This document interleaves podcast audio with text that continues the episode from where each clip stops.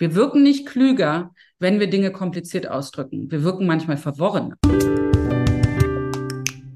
Herzlich willkommen zu Female Business, der Nushu Podcast. Von Female Leadership über Karriereplanung, New Work oder Women in Tech. Im Gespräch mit Role Models ergründen wir Best Practices für dich direkt aus der Praxis. Heute erwartet dich ein Special. Du hörst gleich einen Mitschnitt unseres Nushu Breckies, ein sehr beliebtes Frühstücksformat in unserem Frauennetzwerk Nushu.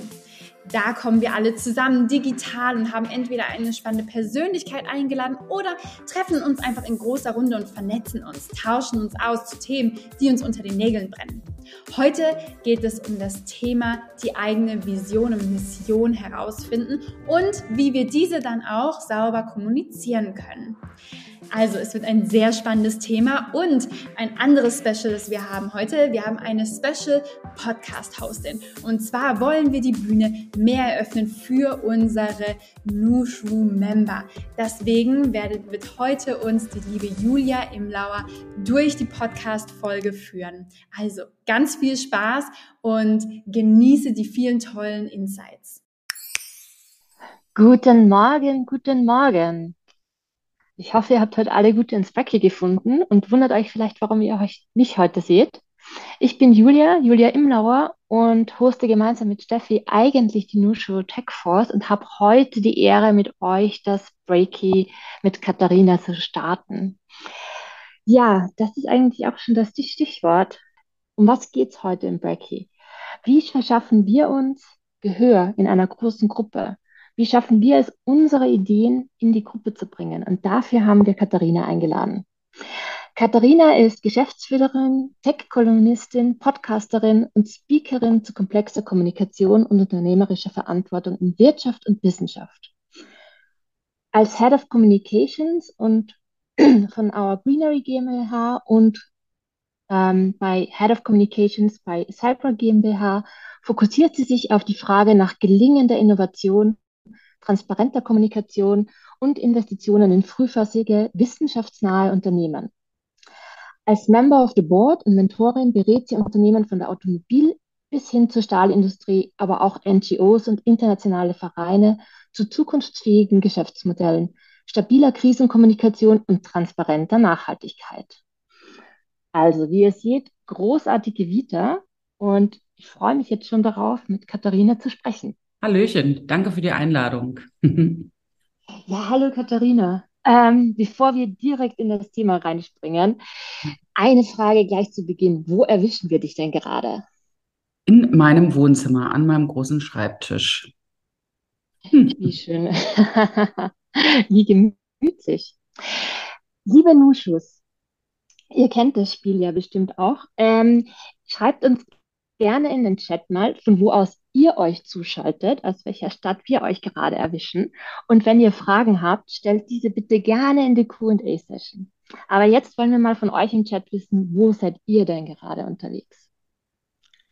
Liebe Katharina, wie trinkst du eigentlich deinen Kaffee? Schwarz mit zwei Eiswürfeln. Hört sich seltsam an, macht mir aber, macht aber Sinn irgendwie. das weckt in der Früh auf jeden Fall auf. Ganz genau, ganz genau, das ist das Wichtigste. Wir haben jetzt kurz nach halb neun. Wie sah denn dein bisheriger Tag aus? Was hast du denn heute schon gemacht? Eigentlich äh, würde ich um diese Uhrzeit noch gar nicht so viel machen, aber gerade heute habe ich meinen äh, Schreibtisch aufgeräumt, um hier ganz gut zu starten. Und ähm, das, was ich abends meistens auch nicht schaffe oder mir dann immer vornehme, aber nicht hinkriege, ist dann heute Morgen gestartet, dass ich mir einen Tages Punkte hinsetze und meinen Tag so ein bisschen durchstrukturiere. Ich habe heute noch viel zu tun und viele Meetings. Insofern brauche ich da so ein bisschen Infrastruktur. Ah, das klingt ja auch nach einem guten Plan für den Start. Ja, oder? So, wir haben vorher deine große, oder ich habe ganz kurz über deine Vita drüber gelesen und das war bei Weitem und noch nicht alles. Jetzt mal so die grundsätzliche, die grundsätzliche Frage, warum machst du eigentlich, was du machst?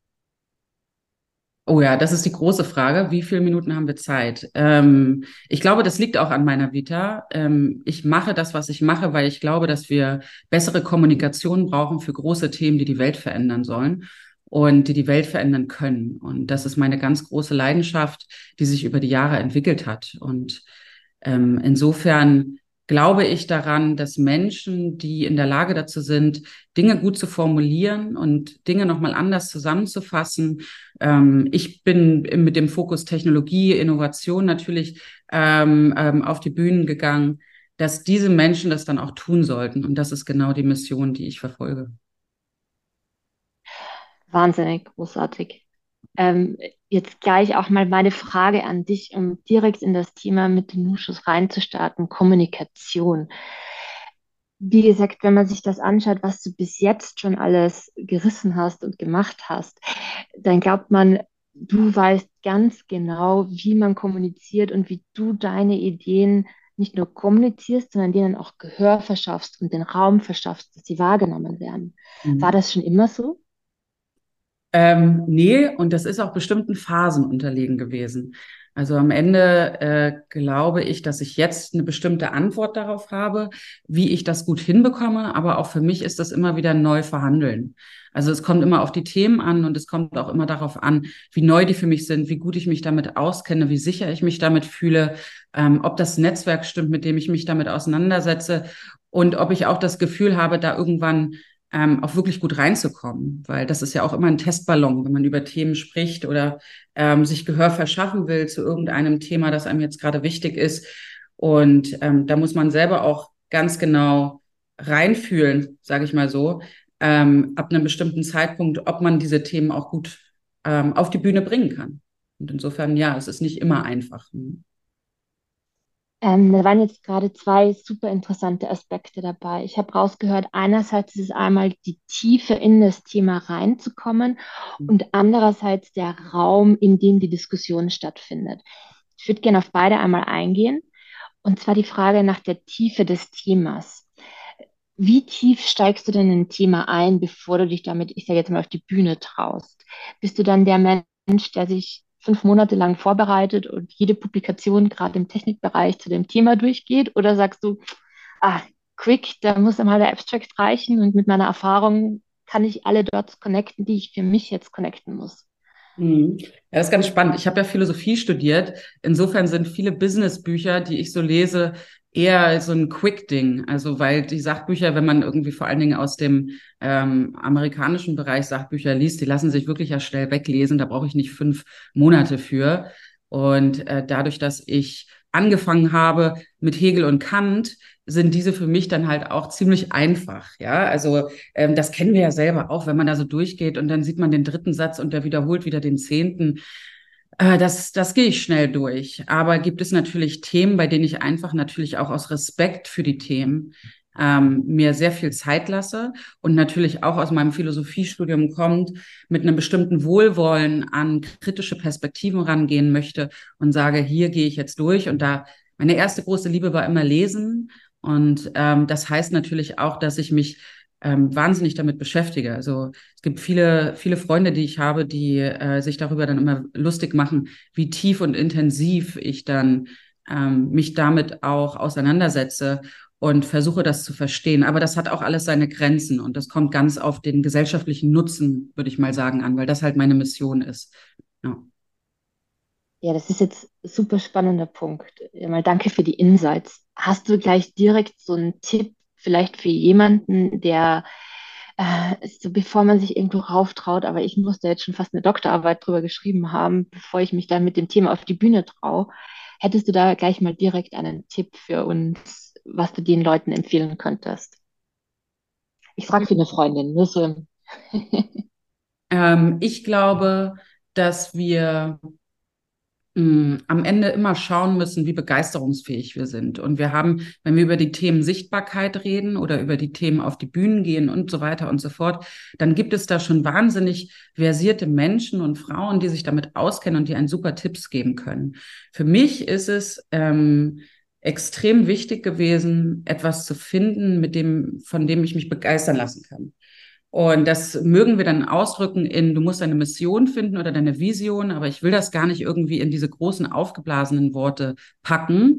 Ich musste erstmal ganz schön lange auf die Suche gehen, was man auch an meiner Vita sieht. Also das mögen dann viele irgendwie als besonders äh, lang und toll und intensiv empfinden. Es war krass anstrengend. Also das war wirklich äh, für mich ein, ein, eine verkopfte Suche nach dem, was ich eigentlich kann. Und die Antwort lag schon immer so ein bisschen auf der Hand, aber ich wusste nicht genau, dass ich damit auch Geld verdienen kann oder dass ich meine Begeisterungsfähigkeit auch ähm, ja auf andere Menschen übertragen kann. Ich habe das immer gespürt, aber ich musste mich sehr lange damit beschäftigen, was eigentlich meine Themen sind.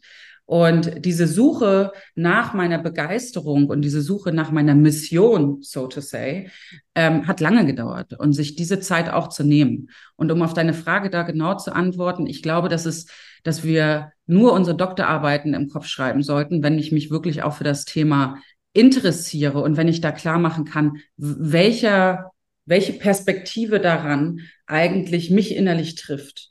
Und diese Antwort da war ich lange auf der Suche und die habe ich in der Zeit gefunden. Und dadurch, glaube ich, kann ich jetzt auch sehr, sehr viel intensiver über diese Themen nachdenken und weiß ganz genau, wann mich irgendwas kickt und wann nicht. Ja, super spannend. Ich sehe dazu direkt auch schon eine Frage, die, glaube ich, ganz gut hineinpasst von Birgit. Sie fragt, wie hast du denn die Antwort darauf gefunden, also auf deine Mission, auf was dich begeistert, auf ja, genau das, was du gerade gesprochen hast, die vielen Sachen durchprobiert. Wann hast du denn gewusst, okay, genau das ist es? Mhm. Ja, das war eine ziemlich, ziemlich anstrengende Reise, ehrlicherweise. Also ich bin in meinem Philosophiestudium gestartet und ich komme nicht aus einer akademischen Familie ähm, und habe relativ schnell dort ähm, Fuß gefasst. Ich konnte irgendwann die Paragraphen des Hochschulgesetzes auswendig. Ich äh, saß in Berufungskommissionen. Ich war Teil von Kolloquien. Ich war auf dem besten Weg, wissenschaftliche Mitarbeiterin zu werden. Im zweiten Semester war ich dann ähm, am Lehrstuhl für Ontologie und Sprachphilosophie. Und das klingt alles ganz, ganz toll. Was ich aber auch hatte, war eine extreme Redeangst. Also ich bin quasi in das Studium reingekommen und war die extrovertierte Katharina, die ihr im privaten wie auch im beruflichen Kontext jetzt kennenlernen würdet.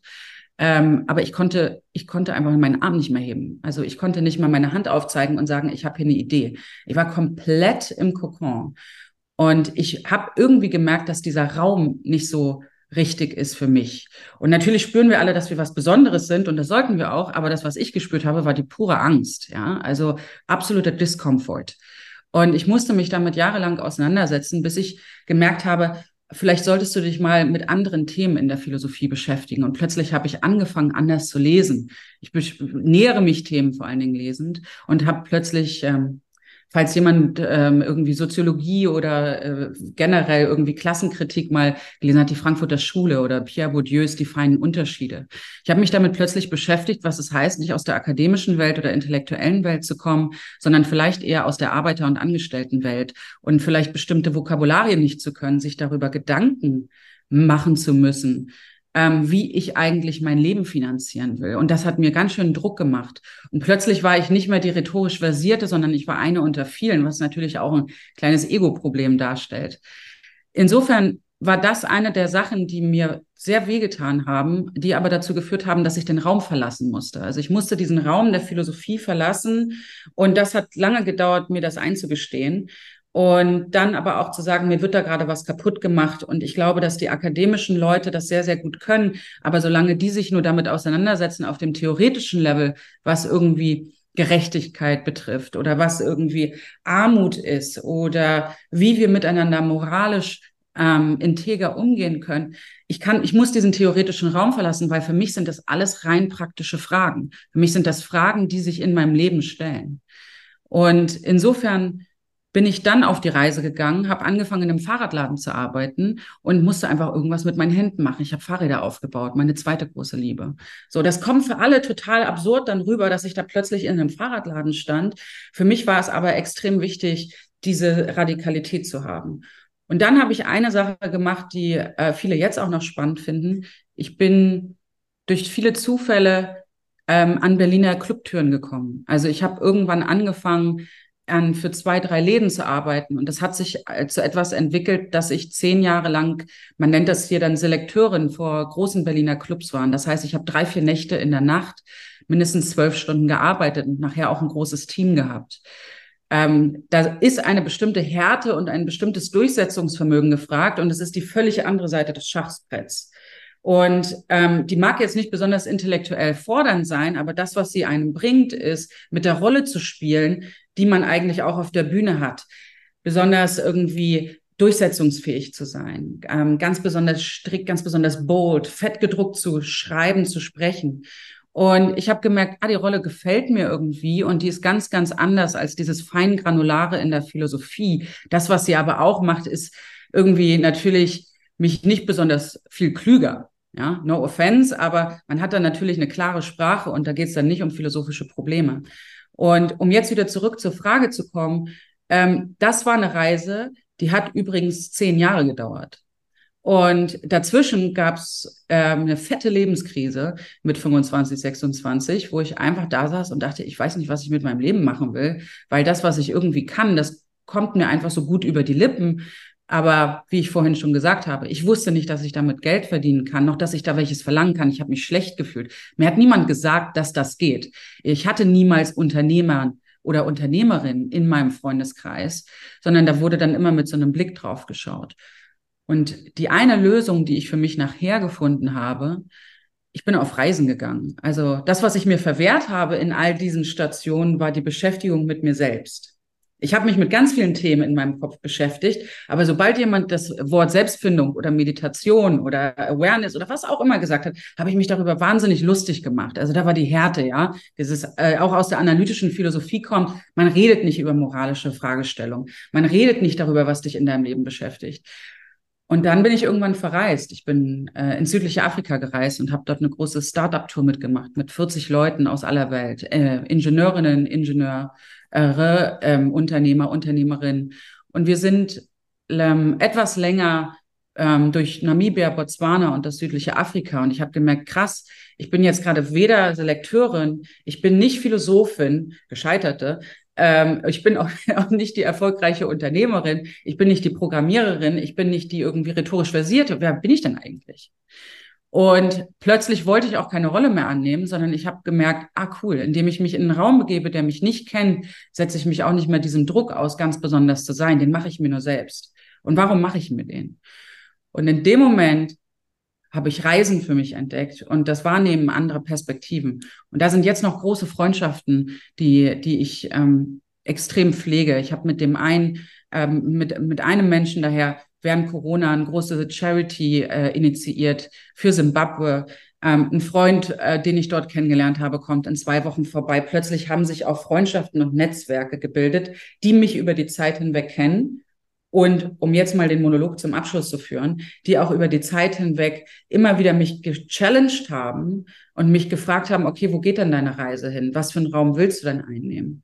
Und das ist etwas, das ich mir in dieser Selbstreflexion erst über die letzten Jahre stellen konnte, weil ich mir erlaubt habe, diese Frage zu stellen. Ähm, das ist jetzt super, super spannend. Also ich glaube, ich habe da jetzt äh, super viele Punkte mitgenommen.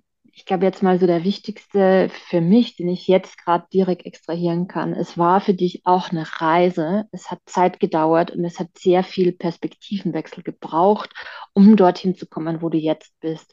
Und eben auch von dieser sag mal, Redeangst in dem falschen Raum, in dem du dich begeben hast, hin zu Unternehmenskommunikation, mhm. Kommunizieren von schwierigen, technologisch komplexen Themen. Und das finde ich, den Punkt würde ich gerne nochmal aufgreifen.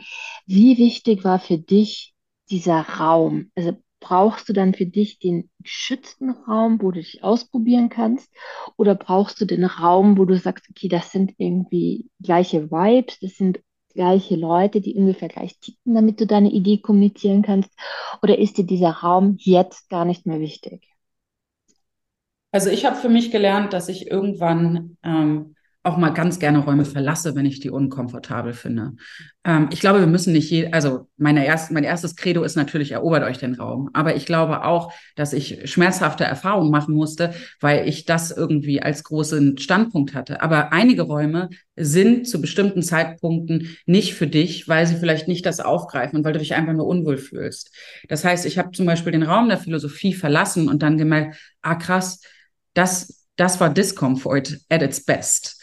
Und ähm, ich musste das tun, um weiterzugehen. Wäre ich da drin geblieben, hätte ich das weitergeführt. Und glaub mir, ich habe in meiner Zeit dort Leute gesehen, die diese Antwort niemals anders gemacht haben, also die immer weitergegangen sind. Und da war so viel internalisierte Angst, dass man nicht weiterkommt. Die Luft für Frauen, gerade in der akademischen Philosophie, wird so viel dünner. Also wenn man sich das Bachelorstudium anschaut, da ist, da sind 90 Prozent Frauen dabei. Wenn man sich das Masterstudium anguckt, hat sich das genau umgedreht.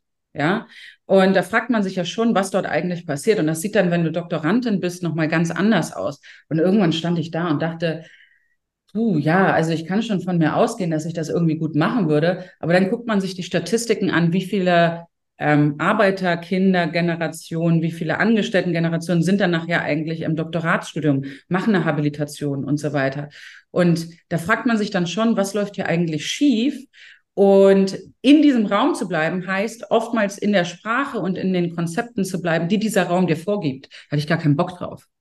Das wollte ich gar nicht. Ich wollte nicht über irgendwie mit, mit, mit, mit alten Typen darüber reden, wie wir uns dann gegenseitig irgendwie anerkennen können. Ich wollte denen in irgendeiner Art und Weise eine andere Antwort geben, weil das, was die gemacht haben, war einfach nur auf Konferenzen sitzen, pardon my French, aber sich gegenseitig die Hände zu schütteln und, und dann darüber zu reden, wie wir die Welt verbessern können. Das hat aber die Welt nicht einmal verbessert.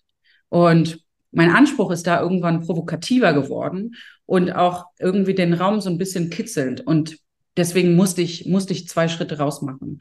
Und das ist meine eine Sache. Ich glaube, Räume verlassen und dann zu sagen, okay, welcher kann dir denn eigentlich eine andere Antwort geben und zu gucken, in welchen man sich wohlfühlt. Und dann ist mein wichtigstes Credo auch immer, spielt. Also spielt mit den Räumen, spielt mit diesen Rollen. Der Mensch ist ein spielender Mensch. Wir widmen uns, seit wir Kind sind, Themen und wir lernen Themen spielerisch.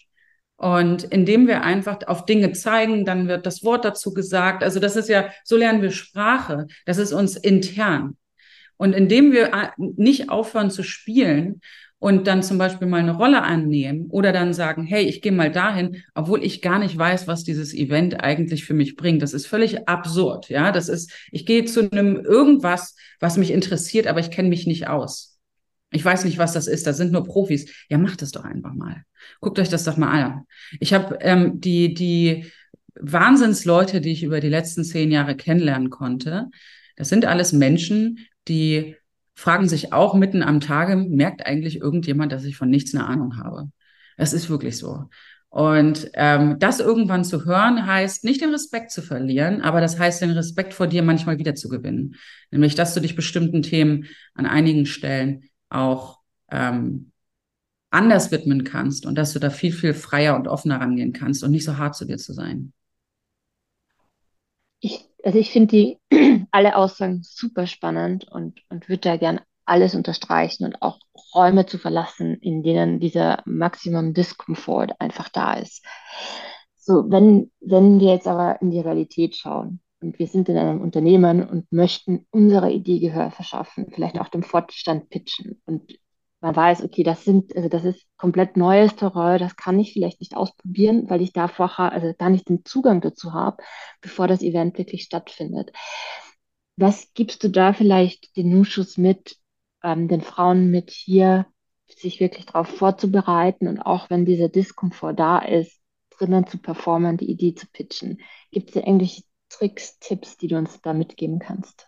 Also eine Sache, die ich gemacht habe, ich hatte ja vorhin schon meine, meine glorreiche Redeangst angesprochen, die ich da entwickelt habe, mit der ich mich dann auch professionell beschäftigt habe. Ich glaube, dass es manchmal wichtig ist, ähm, an bestimmten Stellen wirklich professionelle Hin Hilfe in Anspruch zu nehmen. Das heißt, ähm, das kann sich in jeglicher Form niederschlagen. Für mich war es wichtig, dass ich in erster Linie ähm, mich frage, was passiert hier eigentlich und dass ich dann im zweiten Schritt ähm, mir eine, ähm, einen, eine Coachin genommen habe, die mit mir wirklich ganz alleine im Raum ähm, die mir Tipps gegeben hat. Denn das, was ich immer ganz gut konnte, und vielleicht geht es einigen hier im Raum auch ganz so, ähm, auch eher so, ist, ich konnte Themen gut wingen. Also ich konnte immer ganz gut über Themen einfach so, wenn man rhetorisch einigermaßen was kann und so ein bisschen kommunizieren kann, dann kann man darüber ganz gut so sprechen. Das ging aber plötzlich nicht mehr in der Philosophie. Ja, das heißt, ich war nicht mehr dran gewöhnt, dass ich einfach, ich konnte drei Bücher am Tag lesen, das geht bei mir relativ fix und dann kann ich einfach schnell darüber sprechen und das hört sich dann irgendwie von außen gut an. Ähm, das, was das, was aber nicht mehr geht, ist ähm, den Hegel innerhalb von einem Tag zu lesen und dann locker und leicht darüber zu sprechen. Und das, was ich in diesem, in diesem Coaching sehr, sehr intensiv gelernt habe, ist üben.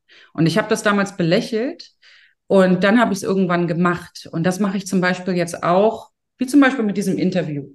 Ja, ich ähm, überlege, also ich brauche manchmal eine Eingangsfrage, die gestellt wird, und dann gehe ich in meinem Kopf durch und dann spreche ich, ich höre meine Stimme im Raum vorher wie sich das anhört, wenn ich das sage.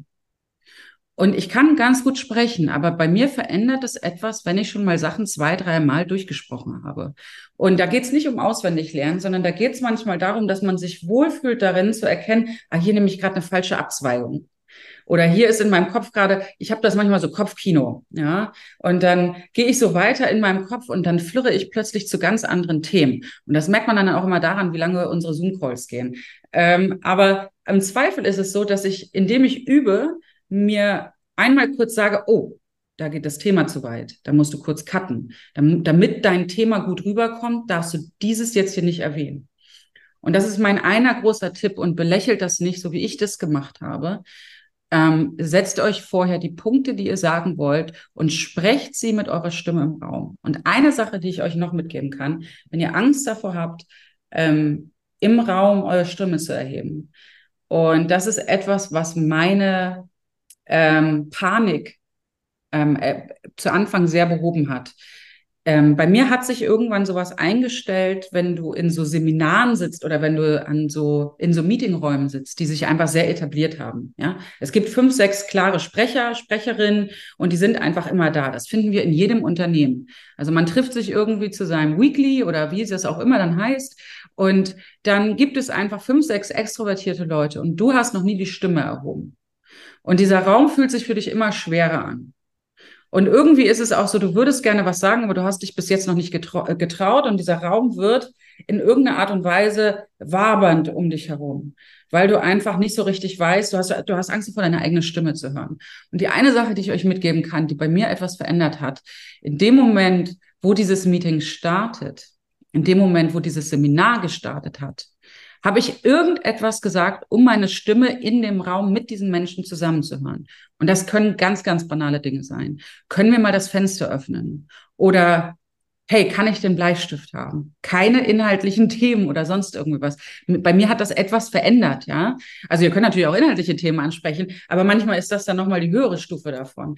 Ich musste in dem Raum, in dem ich mich befinde, mich selbst hören und mich wohlfühlen kurz damit, dass ich einmal diesen Schritt überwinde und einmal irgendwie ja, ähm, mein, mein Echo selber an den Wänden abprallen höre und dann sagt, ah, okay, so ist das. Und dann haben alle anderen auch schon meine Stimme gehört und dann ändert das plötzlich etwas, weil du in die Stille hinein, wenn so ein Meeting eine halbe Stunde läuft und dann bist du vielleicht mit 20 Leuten da drin, nicht sagst, ah, ja, äh, äh, ähm, ja, also ich wollte auch noch was sagen, sondern so, hey, ja, ich habe hier irgendwas Wichtiges noch zu erzählen.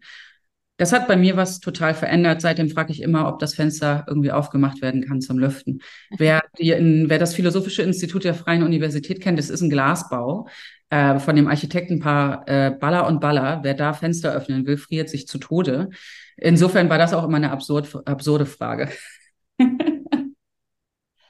ah, super. Ich glaube, den Tipp kann ich vielleicht auch gleich erweitern, weil ähm, das habe ich jetzt gehört in den Online-Meetings, wenn man mhm. eine Frage stellt, dann wird man ja immer meistens ganz groß gezoomt aus den 20 Teilnehmern heraus und man sieht die Person zum Beispiel schon einmal.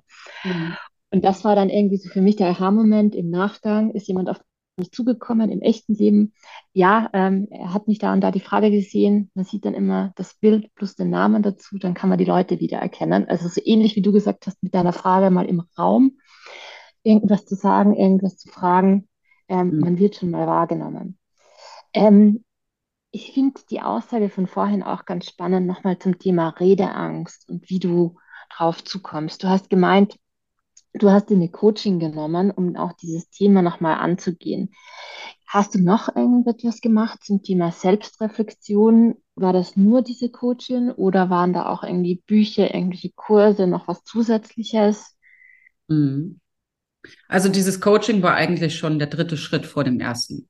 Ähm, da war ich schon, da war ich schon an dem Punkt, da habe ich schon bei der Deutschen Welle in den Abendnachrichten gesessen und habe plötzlich über das Darknet gesprochen, weil meine Texte ganz gut angekommen sind. Also ich habe dann angefangen zu publizieren und ähm, wurde dann auch angesprochen, weil ich zu den Themen Technologie oder Innovation nochmal einen anderen Take hatte aus der aus der, ich sage mal, verkopfteren Welt kommt. Und ähm, der erste Schritt, den, den ich gemacht habe, der war natürlich das, was ich vorhin schon gesagt habe. Ich bin auf die Suche gegangen. Also ich bin, für mich war die Antwort Reisen, das Sehen anderer Perspektiven und das Lesen anderer, ähm, ja, anderer, anderer Dimensionen. Das, was ich aber auch hatte, und das ist ein Buch, das ich ähm, jedem empfehle, jeder empfehle, ähm, das hat mir geholfen, weil ich nämlich wahnsinnig ähm, angestrengt war über den Fakt, dass ich sehr, sehr viele Themen brauche über den Tag, damit ich zufrieden mit mir bin. Also damit ich irgendwie sagen kann, ich habe einen erfolgreichen Tag, muss ich mindestens irgendwie zehn unterschiedliche Themen anfassen. Und damals hieß das dann, und das war, das war für mich ganz schrecklich, damals hieß das dann, dass ich ähm, nicht so richtig zu Ende bringen kann. Also ich war interessiert an vielen Dingen und wenn ihr, wenn ihr in meine Wohnung kommen würdet, dann würdet ihr wahrscheinlich 100 Hobbys gleichzeitig sehen, die ich irgendwie anfasse und Projekte und so weiter. Und ich liebe das. Ja, für mich ist das extrem wichtig. Und es war natürlich sehr anstrengend, dann zu hören, dass das irgendwie nicht so richtig gewollt ist in der Welt. Also dieses Generalistin sein oder ähm, Expertin in der technokratischen Welt, da entscheidet sich natürlich jeder für die Expertin. Und ich wollte immer irgendwie die eine Mission finden, das eine Projekt, das eine Ding, was mich über die nächsten Jahre begleitet. Und ich habe es nicht gefunden. Ich konnte einfach nicht. Also das war die Lebenskrise, von der ich vorhin geredet habe. Mit 26 saß da und war, wann finde ich das, was mich durchgängig be begeistert? Und ich konnte es nicht finden. Und das war eine der wahrscheinlich anstrengendsten Phasen in meinem Leben, weil ich ähm, verzweifelt war. Weil jeder andere in meinem Leben irgendwie die Antwort gefunden hatte oder wenigstens angestellt war. Und das ist für mich das absolute Horrorszenario gewesen, nine to five irgendwie an einem Schreibtisch zu sitzen für jemand anderen und dann da irgendwie Dinge zu tun. Das konnte ich mir niemals vorstellen. Das habe ich ein, zweimal ausprobiert. Das ist glorreich in die Hose gegangen. Ich habe ein Buch gelesen, das ähm, gar nicht so sehr ähm, ja, akademisch versiert oder ähm, irgendwie mit sehr viel, mit sehr viel Input daherkommt, aber es hat mir sehr geholfen und das ist Barbara Shares Refuse to Choose. Und Barbara Scher hat damals irgendwie die, das Wort der Scanner-Persönlichkeit ähm, äh, ja, fokussiert betrachtet und auch überhaupt erst etabliert. Und ich brauchte irgendwie eine Art von, ähm, ja, eine Art von Kategorie für mich um mich wohlzufühlen. Ich musste irgendwie rausfinden, dass ich, also ich brauchte irgendwie eine Schublade. Das hört sich seltsam an, aber es war sehr, sehr wichtig für mich, diese Antwort zu finden. Und ähm, Barbara Schersch beschreibt in diesem Buch, was, dass diese Menschen, die eigentlich unterschiedliche Dinge anfassen, ähm, eine Begeisterungsfähigkeit haben, die aber an einem bestimmten Punkt halt nicht mehr begeisterungsfähig ist, sondern die sich ähm, ja, die sich vielleicht mit unterschiedlichen Ideen beschäftigt. Und sie hat quasi mich beschrieben. Und das hat mir wahnsinnig weitergeholfen an dem Punkt, ähm, weil ich gemerkt habe, oh, da ist jemand, der das versteht und sie gibt mir Tipps an die Hand. Und diese Tipps ähm, haben mir geholfen. Also ich habe einfach mal aufgeschrieben, was ich alles an Projekten in meinem Leben machen möchte.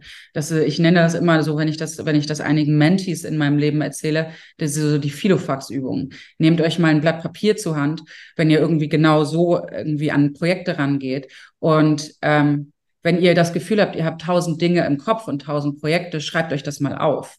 Barbara Scher beschreibt in diesem Buch, dass sie das mit einigen Leuten gemacht hat.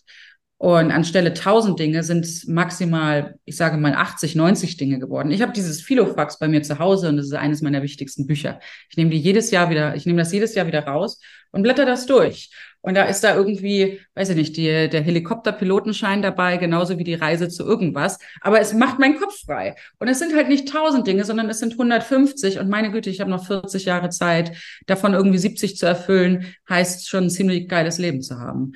Und ähm, das bedeutet, ähm, mich mit sich selbst, also sich mit sich selbst zu beschäftigen, sich vielleicht zu sagen, was bin ich und wer, wer bin ich dann eigentlich? Und gibt es vielleicht Bücher, die jetzt nicht den akademischen Grad erfüllen, aber die mir einfach weiterhelfen? Und für mich ist es halt die, der lesende Zugang. Ja, wahnsinnig spannend. Ähm, jetzt vielleicht auch gerade nochmal mit, du sagst, du sprichst viel von Lesen und dann Kommunizieren. Du bist ja auch Kolumnistin. Was ist für dich so das präferierte Kommunikationsmedium, der Kommunikationskanal? Eher das Geschriebene dann oder das Gesprochene? Weil man beim Gesprochenen noch mehr Emotionen mitgeben kann. Oder es kommt auf das geschriebene Wort an, das kann, das kann Text auch. Ähm, aber ich würde sagen, je nachdem. Also bei bei Dingen, bei denen ich Begeisterung auslösen möchte und sicherstellen will, dass Leute dabei bleiben, muss ich sprechen. Das ist einfach so. Ähm, wenn ich Texte schreibe, weiß ich oft nicht, was mein Gegenüber über diese Texte denkt, weil ich ihn, sie nicht sehe. Und da entsteht dann oftmals, und das ist, ähm, das ist extrem schade für mich, ähm, bei Menschen relativ schnell immer Kritik. Und eine Sache, die ich immer mitgeben kann und die ich auch selber verfolge, ist ein ähm, Konzept, das äh, von dem meine alle meine Kollegen und Kolleginnen auch immer schon genervt sind, weil ich das immer wieder ranbringe in jedem in jedem Call oder ähm, wenn ich mit Freunden und Freundinnen spreche, ist das Konzept der Charity, das Konzept des Wohlwollens. Also, also ein Konzept, der aus der Philosophie kommt und der heißt, sich Texten zu nähern mit dem größtmöglichen Wohlwollen, das man anbringen kann. Ähm, Charity zu haben für die Perspektive des anderen heißt, den anderen so stark wie möglich zu machen und in dem Moment auch zum Beispiel Texte ähm, anders zu lesen, weil man versucht, die Perspektive des anderen zu verstehen. Das ist jetzt ähm, eine, eine Sache, die mir extrem wichtig ist, wenn wir darüber sprechen, welches Medium denn eigentlich wichtig ist. Denn in so einer Diskussion wie hier können wir in die Diskussion starten. Ähm, in einem Text ist es immer wichtig, dass der andere, der das liest, auch in einem ja, Mindset, in, einem, in einer Art Gedankenwolke ist, die es ihm, ihr ermöglicht, ähm, frei darüber nachzudenken, ob diese Perspektive möglich ist und ob man die einnehmen kann. Oh, das war jetzt ein sehr schönes Schlusswort mal für unseren ganzen Impuls. Wir haben grundsätzlich bei jedem äh, Podcast auch ein Quick and Dirty Spiel. Quick and Dirty funktioniert so, ich stelle dir eine Frage und du antwortest am besten in einem Satz. Hm, okay. Hättest du Lust, mit mir das zu spielen? Absolutely. okay, dann starten wir gleich mal mit den Fragen. Mhm. Was war denn der Moment, der für dich dein bislang größtes Erfolgserlebnis war? Oh man. Ähm, ähm, bei ähm, in San Francisco im Silicon Valley meine Idee zu pitchen im Salesforce Tower vor Google. Damit wow, hatte ich cool. damit hatte ich meine Redeangst erledigt. Die war da damals noch ein bisschen mitbegleitend und dann war es auch. Da, da habe ich okay. was. Ähm, was liest du gerade? Um, Fundamentals, um, the, the Keys to Reality, 10 Fundamentals. Also das ist ein Nobelpreisträger für äh, Physik, der quasi über ähm, zehn der physikalischen ähm, Fakten redet, die wir in der Welt vorfinden. Ich finde sowas immer ganz spannend. Was ist dein ähm, persönlicher Kraftort? Es hört sich komisch an, aber ähm, meine Küche, da kann ich, äh, da kann ich nämlich, wenn ich koche, kann ich meinen Kopf ein bisschen ausschalten und ich äh, liebe das, mich damit zu beschäftigen. Und äh, da, da schöpfe ich wieder so ein bisschen ähm, Kraft und Energie für den Tag oder beschäftige mich mit komischen Dingen, die ich gerade in irgendwelchen Rezeptbüchern aus aller Welt gefunden habe.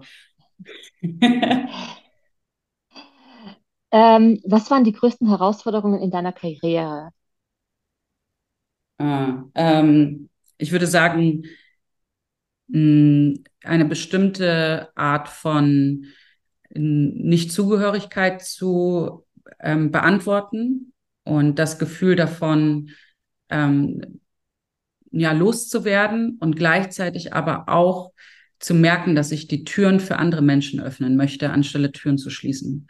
Und die Härte, die ich dann an bestimmten Stellen hatte, umzuwandeln in ähm, absolute Offenheit für Menschen, diese Ängste und all diese Dinge, die ich jetzt geteilt habe, so zu teilen, weil es ist halt so, so gehen wir durchs Leben. Und ähm, ich habe da keine, ich habe da keine Schiss mehr vor, darüber zu sprechen. Und ich lade viele, viele andere da ein, mir alle Fragen zu stellen, die es gibt.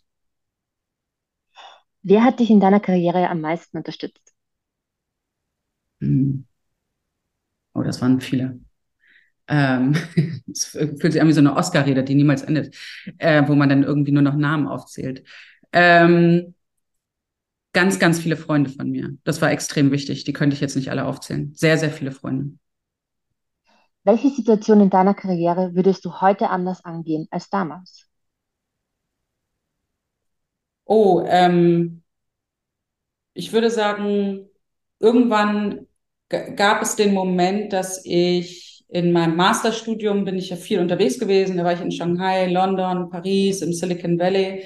Und ich glaube, dass ich da schon ähm, hätte sehr viel selbstbewusster ähm, agieren können. Von außen hat das so gewirkt, aber ich war immer noch ein bisschen ähm, nicht befreit davon. Aber da äh, hätte ich wahrscheinlich noch viel provokativer, noch viel mehr kommunizieren können, noch viel mehr meine Themen platzieren. Was macht dir in deinem Job besonders viel Spaß? Oh, Menschen. Punkt. Was, was waren deine größten Learnings in den letzten Jahren? Ähm, oh Gott.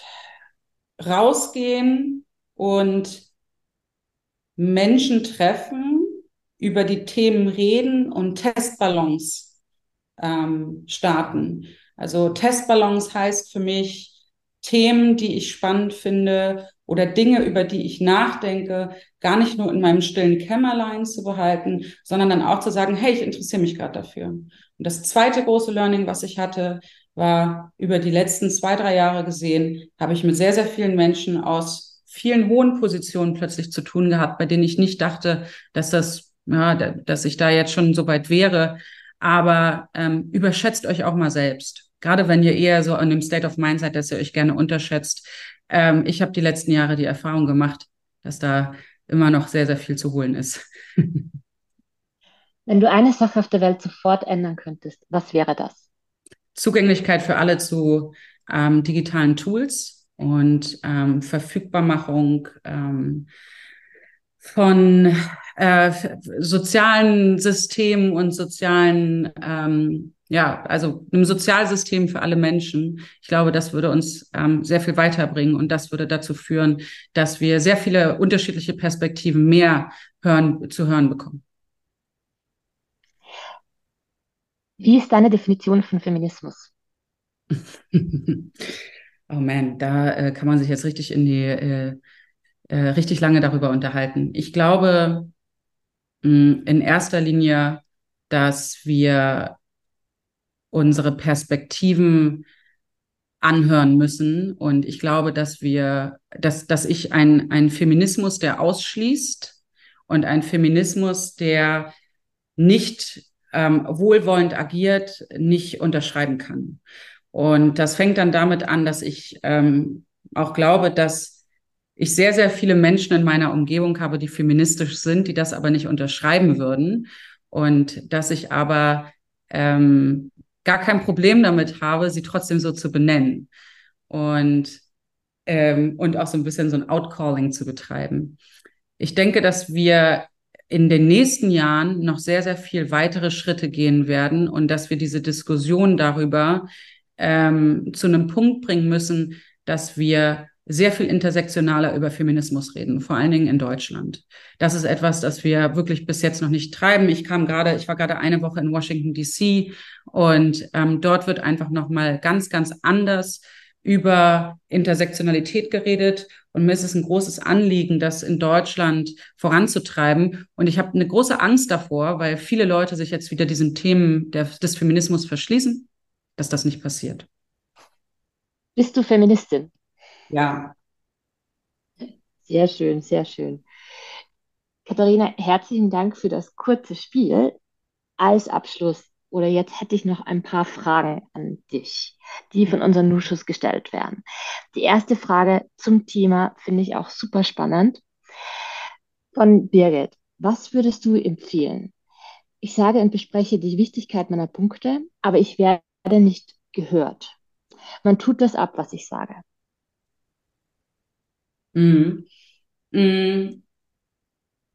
Also das ist natürlich jetzt, das, das sind wenige Informationen für, für den Tipp, den ich geben kann. Also wenn ähm, das Unternehmen oder wenn der die Geschäftsführerin ähm, oder Teamleiterin das abtut und ähm, die Themen nicht Gehör, den Themen nicht Gehör verschaffen möchte, ähm, würde ich sagen, andere Wege gehen. Und vor allen Dingen, wenn es ein Konzern ist, gibt es natürlich ganz bestimmte hierarchische Strukturen, denen man sich irgendwie auch unter, unterjochen muss, sage ich mal. Ähm, ich würde die umgehen. Ich habe da, ich habe da überhaupt gar kein Problem mehr damit, in irgendeiner Art und Weise auch mit anderen Menschen darüber zu sprechen und sich vielleicht auch MitstreiterInnen zu suchen, die diese Themen nach vorne treiben. Denn eine Person kann im Zweifel sich kein Gehör verschaffen, aber zwei, drei andere Personen, mit denen man redet, vielleicht dann doch. Und das ist eine wichtige Sache für einen selber auch, zu merken, dass man nicht alleine in dem Moment ist, äh, dass man diese Themen besprechen kann und dass man die noch sehr, sehr viel stärker im Raum machen kann, wenn da ein ganzer Chor steht, der darüber bespricht. Und wenn es dann wiederum eine Person gibt, die da wirklich da hart dahinter oder davor steht und dann Riegel vorschiebt, dann ähm, würde ich darüber nachdenken, ob es vielleicht die richtige Person ist, die man dort anspricht oder ob man vielleicht noch eine Stufe höher gehen kann super interessante Gedanken dazu. Genau. Ähm, dann hätte ich tatsächlich eine Frage, die nochmal mehr auf Kommunikation geht, von Lisa. Welche Techniken empfiehlst du, um komplexe Ideen auf einfache und verständliche Weise zu kommunizieren?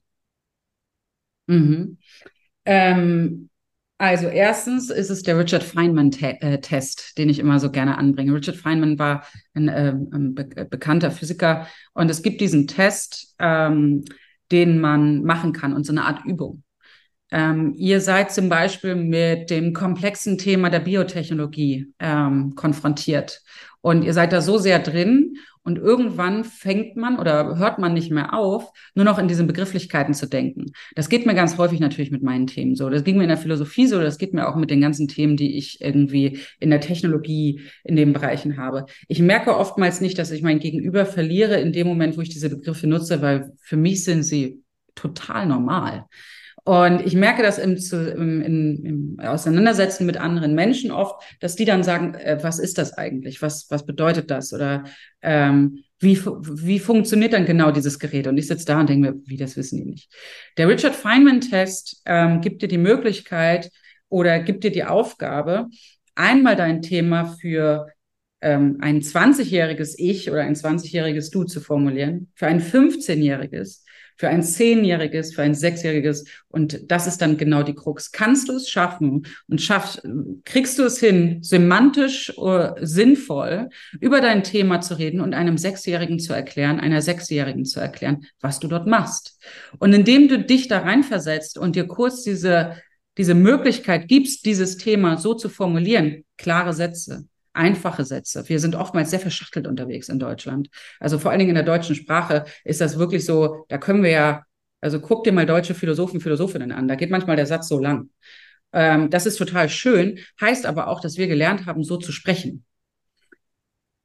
Subjekt, Prädikat, Objekt, ja. Und das können dann meistens nur fünf Worte sein. Wir wirken nicht klüger, wenn wir Dinge kompliziert ausdrücken. Wir wirken manchmal verworrener den Richard Feynman-Test einmal für die eigenen Sachen zu machen und für das eigene Thema, das ist, das ist der erste Start.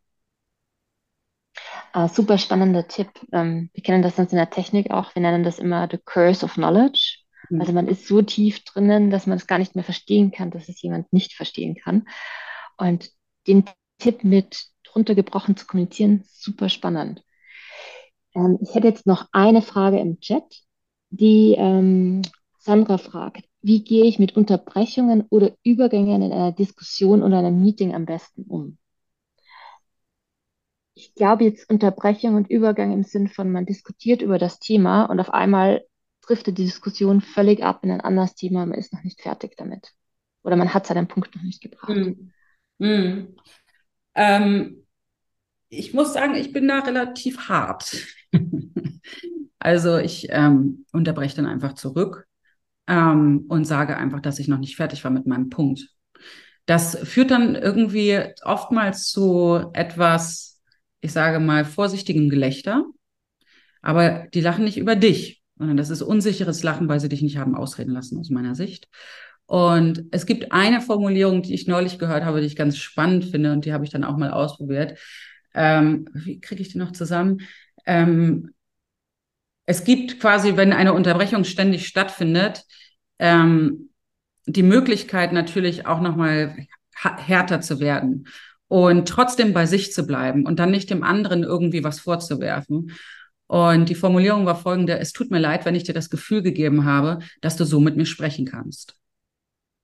Und das ist etwas, das ich sehr, sehr interessant finde auf einem rhetorischen Level, weil es natürlich dich einerseits zurücknimmt und dann sagt, oh, das, das tut mir wirklich leid, dass ich dir dieses Gefühl vermittelt habe, dass du so mit mir zu spre sprechen kannst. Und das ist natürlich eine, eine interessante Art und Weise und eine interessante Reaktion. Und ich bin, wenn ihr, wenn ihr das anwendet oder wenn das vielleicht irgendwann Anwendung findet in ähm, einigen Gesprächen, das kann man natürlich ähm, auch auf unterschiedliche Gespräche anwenden. Äh, sagt mir gerne Bescheid, wie das ausgegangen ist. Ich probiere das nämlich auch gerade aus und ich äh, finde es ganz interessant, was da für Reaktionen kommen. Denn die sind meistens erstmal ein bisschen vor den Kopf gestoßen und lassen dann einen auch sprechen. Ah ja, ich sehe gerade hier, der Satz ist von Karen Kuschig. Sehr gut. Ja, ich habe ihn neulich gehört. Vielen Dank. Jetzt weiß ich, muss ich mir aufschreiben. äh, super spannend. Ähm, da passt direkt die Frage von Sena dazu ähm, geht auch in die Richtung ähm, kritische Gegenargumente. Mein größter Blocker, mehr Raum in Meetings einzunehmen, ist die negative Fingerpointing-Kultur in meinem Team. Egal was man sagt, es ändert gefühlt in einer Kritik. Hast du einen Tipp? Hm.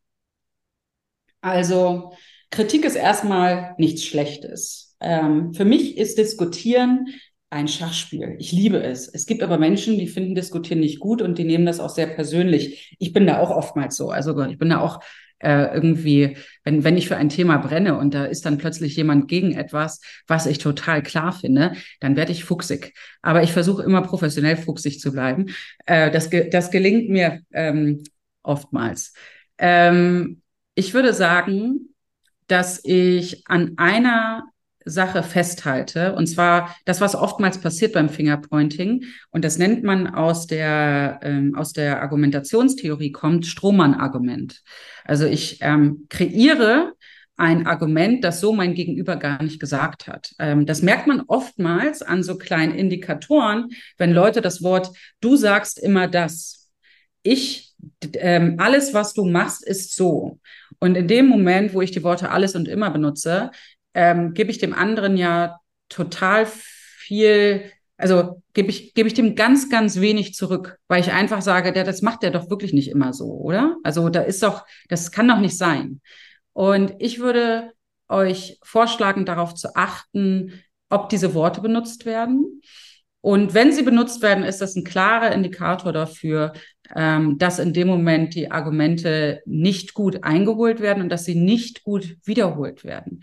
Und dann empfehle ich immer das Konzept des Wohlwollens, nämlich in einem Gespräch, und das kann man auch technisch einholen, in einem Gespräch das andere Argument so stark wie möglich zu wiederholen und zu sagen, hey, ich habe dich jetzt so verstanden. Und dann beschreibt man, was der andere gerade gesagt hat, was die andere gerade gesagt hat und fragt nochmal zurück, habe ich dich so richtig verstanden? Und in dem Moment, wo ihr nicht sagt, du sagst immer, dass alles so und so ist, sondern ihr macht ihn stark, ihr macht sie stark.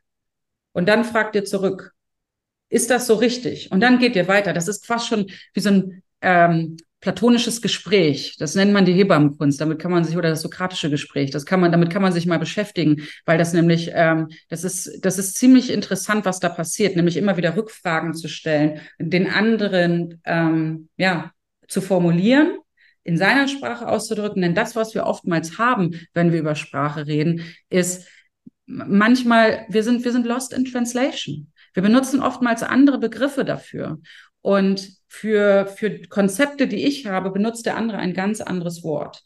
Wenn aber Fingerpointing dann der Fall ist, dann muss man das natürlich, und das will ich als letzten Satz dazu sagen, ganz klar ansprechen. Und ganz klar sagen, hier müssen wir Techniken finden und Methoden, damit wir das verändern. Das heißt, wir müssen uns vielleicht rekonstruieren, wir müssen mit Wohlwollen daran gehen und wir müssen uns Zeit vor allen Dingen dafür nehmen. Super spannend. Ähm, ich habe jetzt zwei Fragen, die auch nochmal daran anschließen und in eine ähnliche Richtung gehen von Jennifer und Katja. Und zwar kennst du das vielleicht, wenn du in einem Meeting sitzt und du erklärst etwas und dann greift aber jemand anders deine Idee auf, formuliert die leicht anders um und dann wird hm. quasi immer über die Idee des anderen diskutiert, aber nicht mehr über deine Idee. Mhm. Ja, habe ich einen sehr guten Tipp. Ähm, wenn ihr in diesen Meetings seid, in die sich auch wiederholt, die auch wiederholt stattfinden, dann findet für euch zwei oder drei Leute, die genauso zuhören wie ihr. Denn in dem Moment könnt ihr das nicht anbringen. Das habe ich aber gesagt. Ja, das klingt komisch. Ich fühle mich damit unwohl. Ich weiß ganz genau, was da irgendwie die Emotion dahinter ist, wenn man dann sagt, ja, das war doch mein, meine Idee. Sobald ihr aber jemanden gegenüber von euch sitzen habt, der genauso zuhört und der oder die ähm, am Ende auch weiß, das ist eure Idee und die das dann sagt, hey, ist das nicht das, was Lisa vorhin gesagt hat? Das ist da, Lisa, Lisa, das war doch vorhin genau das, vielleicht nochmal ein bisschen anders formuliert jetzt gerade, ne? Das fand ich super. Und dann gleich weitergehen und das Gespräch so aufgreifen und deinen Namen dann als erstes erwähnen. Sucht euch diese Personen.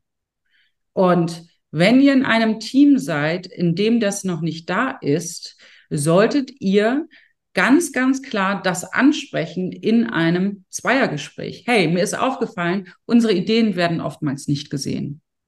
Wollen wir uns da mal irgendwie einfach so eine kleine Art von innerlichen Vertrag schließen, dass wenn wir uns dem anderen, wenn uns das auffällt ähm, bei einem selber, können wir zu dem anderen gehen und das in irgendeiner Art und Weise anbringen. Weil man muss es ja nicht immer erst, also man muss es ja nicht sofort immer in dem Meeting machen. Es kann ja auch zeitversetzt stattfinden, dass das dann nochmal in der Mail geschrieben wird. So wie Lisa schon angemerkt hat und Paul dann nochmal reformuliert. Das kann man ja auch alles ganz nett und nicht passiv-aggressiv formulieren. Ähm, dann, dann da, da, da verändert sich ja was. Das Narrativ verändert sich plötzlich zu etwas, das hat ja Lisa eigentlich initiiert. Ja. Ja, mega wertvoller Tipp. Ähm, auch noch mal ganz kurz in dieses Thema Meeting reinzutauchen. Und das wäre dann auch meine Abschlussfrage dazu. Dieses Thema, ähm, ich bringe die Idee ein, aber sie wird übergangen, hm. beziehungsweise wirklich gar nicht wahrgenommen würdest du nochmal zu sagen, okay, ich war noch nicht mehr im Punkt fertig oder wenn du merkst, okay, der stoßt ist gar nicht auf Resonanz, weißt du, die, die fällt dann nicht auf so einen fruchtbaren Boden, wo sie keimen kann, die dann einfach begraben zu lassen oder würdest du sagen, nein, da muss nochmal reingegangen werden? Nee, wenn ihr eine Idee habt, warum die begraben? Also bitte. Also das würde ja alle meine Punkte, die ich vorhin hatte, äh, äh, kaputt machen. Spielt mit der Idee. Ich habe ähm, ich am Humboldt-Institut für Internet und Gesellschaft gearbeitet. Da war ich irgendwie, also ich habe über Themen nachgedacht, aber ich war noch lange nicht in dem Bereich, dass ich irgendwie äh, ähm, äh, darüber nachdenken konnte, wie ich denn eigentlich ähm, ja mich mich richtig ausdrücken will, zu welchen Forschungsthemen ich arbeiten will und so weiter. Und ich hatte irgendwie Themen, und dann habe ich Folgendes gemacht, und das ist vielleicht auch nochmal ganz spannend äh, und sehr, sehr, also sehr, sehr nischiger Tipp. Ich hatte ein ganz klares Thema, über das ich sprechen wollte, ähm, aber ich wusste nicht genau wie und an welchen Stellen, also habe ich einen Blogartikel geschrieben und den veröffentlicht. Und zwar ähm, bin ich zu der jeweiligen Content Managerin gegangen in, ähm, von diesem Institut und habe gesagt, ey, ich würde hier einen Artikel schreiben, das konnte da jeder. Und es gibt ja auch viele Unternehmensblogs oder ähm, viele Sachen, die da rauskommen, ähm, die zu deinem Thema sind. Vielleicht auch nicht von deinem Unternehmen, sonst irgendwie was, sondern in irgendeiner Art und Weise, ähm, ja, vielleicht das, also wenn ihr euch mit dem Thema Transformation beschäftigt, dann vielleicht ein New Work Blog, der einigermaßen bekannt ist. Oder zum Beispiel auch, ihr könnt auch selbst publizieren, LinkedIn-Artikel schreiben, ja. Macht das einfach.